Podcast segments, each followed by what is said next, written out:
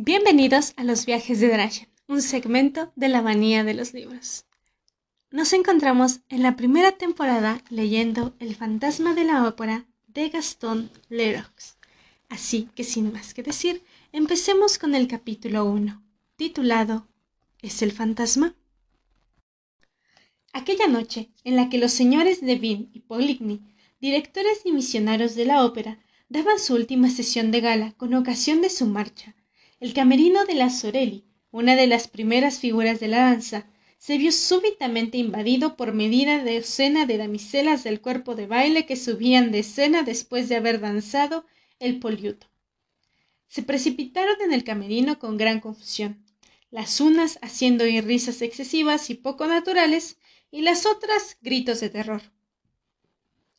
La Sorelli que deseaba estar sola un instante para el discurso que debía pronunciar después, en el foyer, ante los señores de Vin y Poligny, había visto con mal humor lanzarse tras ella a todo ese grupo alocado. Se volvió hacia sus compañeras y se inquietó al comprobar una emoción tan tumultuosa. Fue la pequeña James, la nariz preferida de Gerville, con sus ojos de no me olvides, sus mejillas de rosa y su cuello de lío, quien explicó en tres palabras con una voz temblorosa que la angustia ahogaba. Es el fantasma. y cerró la puerta con llave. El camerino de la Sorelli era de una elegancia oficial y banal. Una psique, un diván, un tocador y unos armarios formaban el necesario mobiliario. Algunos grabados en las paredes, recuerdos de la madre, que había conocido los bellos días de la antigua ópera de la calle Le Petrie retratos de Vestris, Gardel, Dupont, Bigotini. Aquel camerino parecía un palacio a las chiquillas del cuerpo de baile, que ocupaban las habitaciones comunes donde pasaban el tiempo cantando, peleándose, pegando a los peluqueros y a las vestidoras y bebiendo vasitos de casis o de cerveza, o incluso de ron hasta el toque de campana del avisador. La Sorelli era muy supersticiosa. Al oír hablar del fantasma, a la pequeña James se estremeció y dijo qué tonta eres como era la primera en creer en los fantasmas en general y en el de la ópera en particular quiso ser informada inmediatamente. Lo has visto preguntó. Como la vea usted replicó gimiendo la pequeña James, quien sin poder aguantarse sobre sus piernas se dejó caer en una silla. De inmediato, la pequeña Giri, ojos de ciruela, cabellos de tinta, descolor bistre, su pobre piel recubriendo apenas sus huesitos, añadió Sí, es él. y es muy feo. Oh, sí. exclamó el coro de bailarinas. Y se pusieron a hablar todas a la vez. El fantasma se les había aparecido bajo el aspecto de un señor de frac negro que se había alzado de repente ante ellas en el pasillo. Sin que pudiera saberse de dónde venía, su aparición había sido tan súbita que podía creerse que salía del muro. Bah. dijo una de ellas, que más o menos había conservado la sangre fría. Vosotras veis fantasmas por todas partes.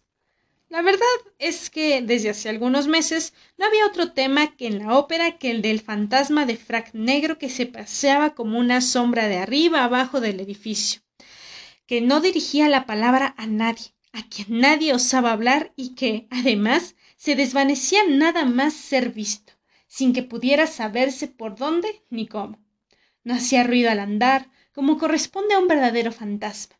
Habían comenzado por reírse y burlarse de aquel aparecido vestido como un hombre de mundo o como un enterrador, pero la leyenda del fantasma enseguida había tomado proporciones colosales en el cuerpo de baile. Todas pretendían haber tropezado más o menos veces con este ser sobrenatural y haber sido víctimas de sus maleficios y las que reían más fuerte no eran ni mucho menos las que estaban más tranquilas. Cuando no se dejaba ver, señalaba su presencia o su paso acontecimientos chistosos o funestos de los que la superstición casi general le hacía responsable. Había que lamentar un accidente. Una compañera había gastado una broma a una de las señoritas del cuerpo de baile. Una cajita de polvos faciales se había perdido. Todo era culpa del fantasma, del fantasma de la ópera. En realidad, ¿quién lo había visto? La ópera está llena de fracs negros que no son fantasmas, pero este tenía la particularidad que no todos los fracs tienen. Vestía a un esqueleto. Al menos así lo decían aquellas señoritas. y naturalmente tenía una calavera. ¿Era serio todo aquello? Lo cierto es que la imagen del esqueleto había nacido de la descripción que había hecho el fantasma Joseph Bucat, jefe de los tramoyistas, que decía haberlo visto todo. Había chocado, no podemos decir que había dadole narices, ya que el fantasma no las tenía, con el misterioso personaje en la escalerilla que, cerca de la rampa, llevaba directamente a los sótanos. Había tenido tiempo de contemplarlo solo un segundo, ya que el fantasma había oído, pero conservaba un recuerdo imborrable de esa visión. Y aquí lo que Joseph Pouquet dijo del fantasma a quien quiso oírle. Es de una delgadez extrema, y sus vestiduras negras flotan sobre una armazón esquelética. Sus ojos son tan profundos que no se distinguen bien las pupilas inmóviles. En resumen, no se ven más que dos grandes huecos negros como en los cráneos de los muertos.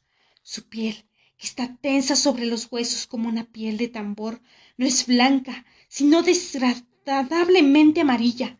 Tiene tan poca nariz que es invisible de perfil, y la ausencia de nariz es algo terrible de ver. Tres o cuatro largas mechas oscuras le caen sobre la frente, que por detrás de las orejas hacen la cabellera. En vano, Joseph Bouquet había perseguido a esta aparición se esfumó como por arte de magia y él no pudo encontrar su rastro. El jefe de los tramoyistas era un hombre serio, ordenado, de imaginación lenta y en aquel momento se encontraba sobrio. Sus palabras fueron escuchadas con estupor e interés, y enseguida hubo gente explicando que también ellos habían encontrado un frac con una calavera. Las personas sensatas que no hicieron caso de esta historia afirmaron al principio que Joseph Bouquet había sido víctima de la broma de alguno de los subordinados.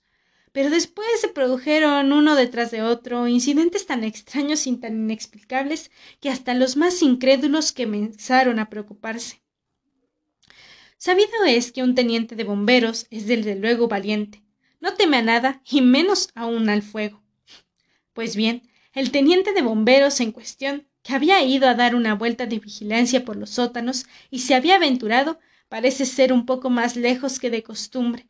Había aparecido de repente en el escenario, pálido, asustado, tembloroso, con los ojos fuera de las órbitas y casi se había desvanecido en los brazos de la noble madre de la pequeña James. ¿Y por qué? Porque había visto avanzar hacia él, a la altura de su mirada, pero sin cuerpo a una cabeza de fuego. Y lo repito, un teniente de bomberos no teme al fuego. El teniente de bomberos se llamaba Papín. Los miembros del cuerpo de baile quedaron consternados. Primero, esa cabeza de fuego no respondía en lo más mínimo a la descripción del fantasma que había dado Joseph Bouquet. Se interrogó a conciencia al bombero, se interrogó de nuevo al jefe de los tramoyistas, después de lo cual las señoritas quedaron persuadidas de que el fantasma tenía varias cabezas que cambiaban según le convenía. Naturalmente, enseguida imaginaron que corrían el mayor de los peligros. Desde el momento en que un teniente de bomberos no vacilaba en desmayarse coríferos y ratas que podían invocar infinidad de excusas para disimular el terror que les hacía oír a toda velocidad con sus patitas al pasar ante algún agujero oscuro de un corredor mal iluminado.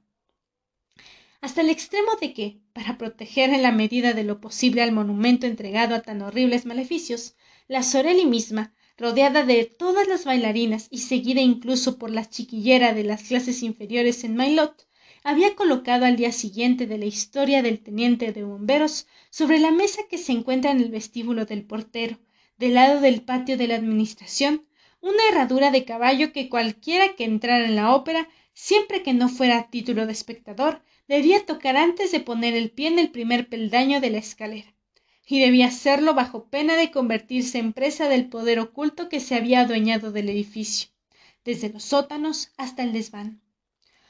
La herradura del caballo, como toda esta historia por los demás, no la he inventado yo, y hoy en día puede verse aún sobre la mesa del vestíbulo al lado de la potrería, al entrar en la ópera por el patio de la administración.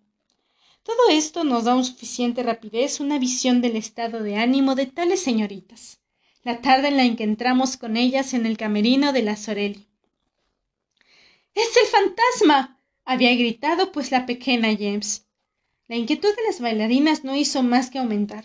Ahora un silencio angustioso reinaba en el camerino.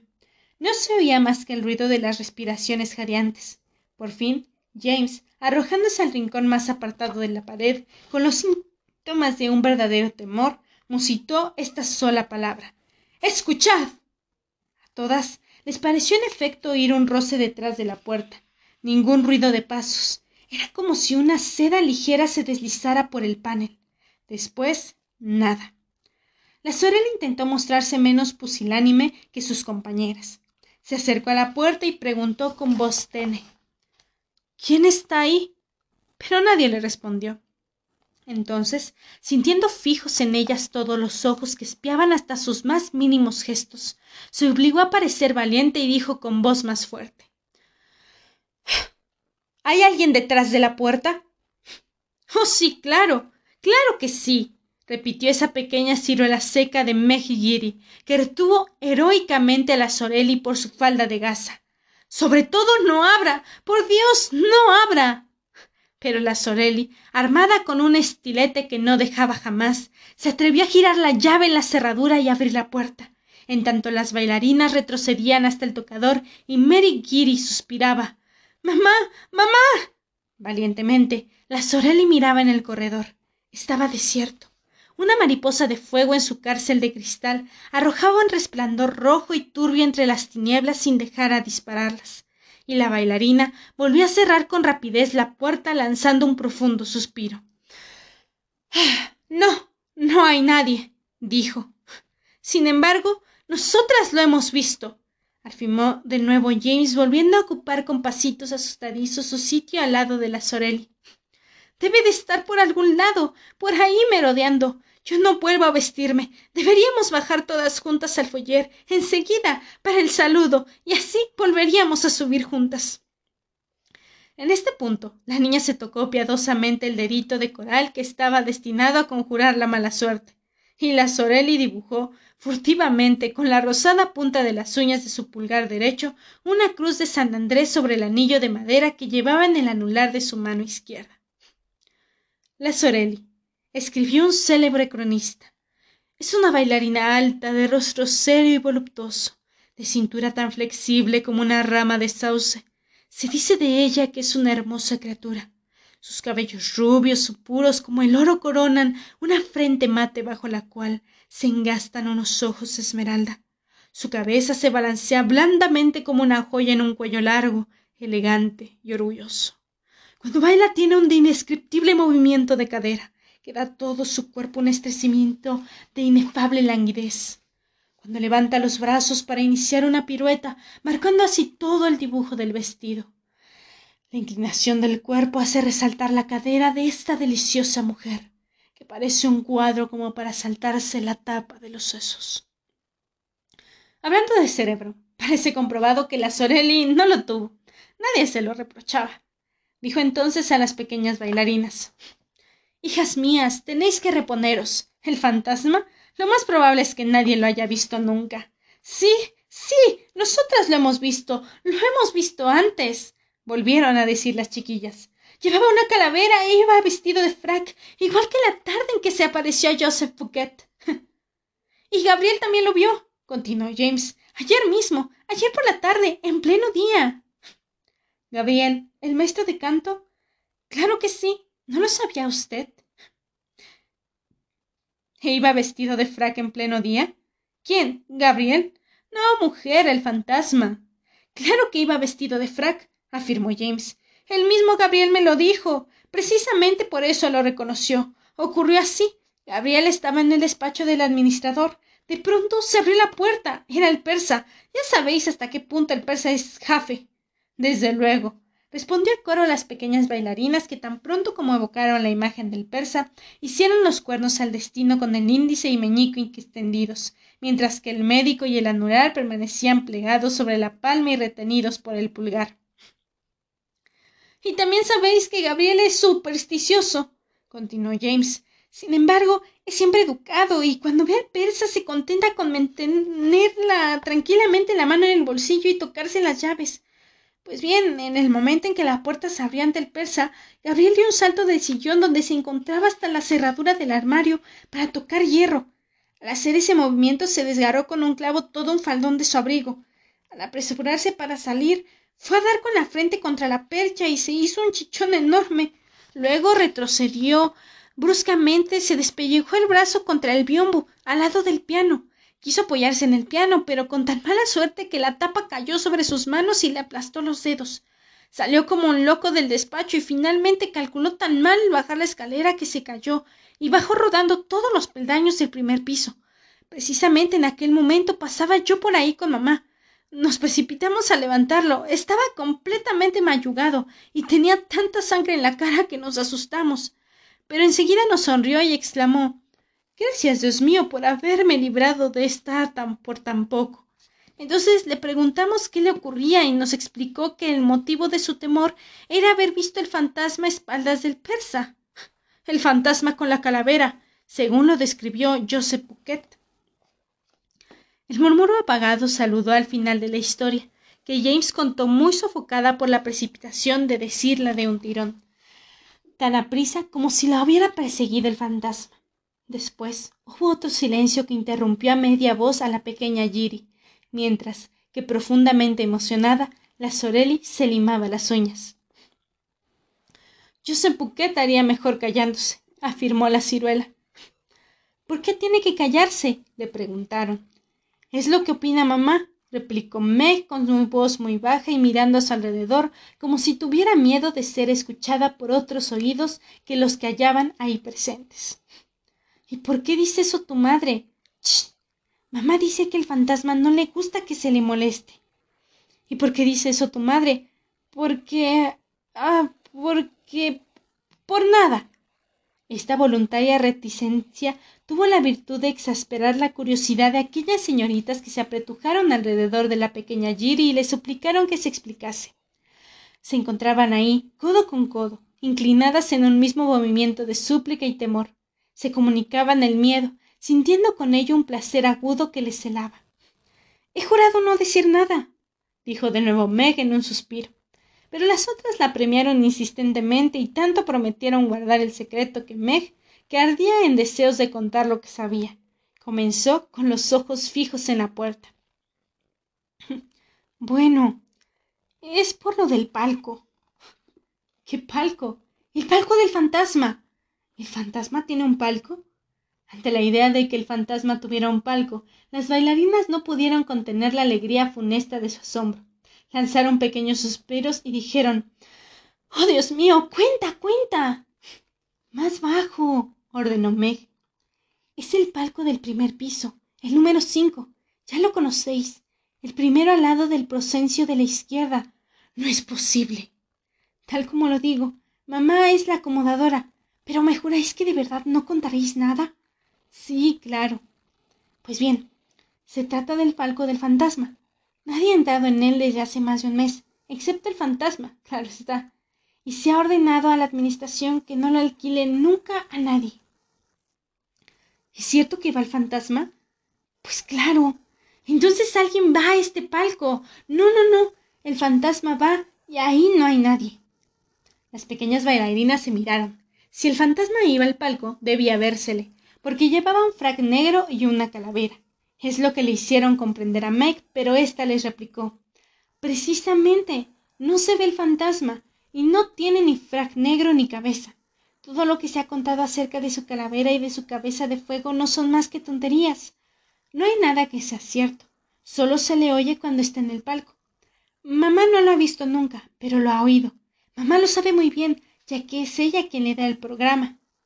La Sorelli creyó su deber intervenir. Pequeña Giri, te burlas de nosotras. Entonces la pequeña Giri se echó a llorar. Habría hecho mejor en callarme. Si mamá se entera, puedo aseguraros que Joseph que hace mal en meterse en asuntos que no le incumben. Eso le acarrará alguna desgracia. Mamá lo decía precisamente ayer por la tarde. En ese momento se oyeron pasos fuertes y apresurados en el corredor y una voz sofocada que gritara Oh, Cecil, Cecil, ¿estás ahí? Es la voz de mamá, dijo James. ¿Qué pasa? y abrió la puerta. Una honorable dama, vestida como un granadero de la posmerania, se precipitó en el camerino y gimiendo se dejó caer en un sillón. Sus ojos giraban enloquecidos, iluminando lúgubremente su rastro de ladrillo cocido. ¡Qué desgracia! Exclamó. ¡Qué desgracia! ¿Qué? ¿Qué ocurre? Joseph Bouquet. ¿Qué pasa con Joseph Bouquet? Joseph Bouquet ha muerto.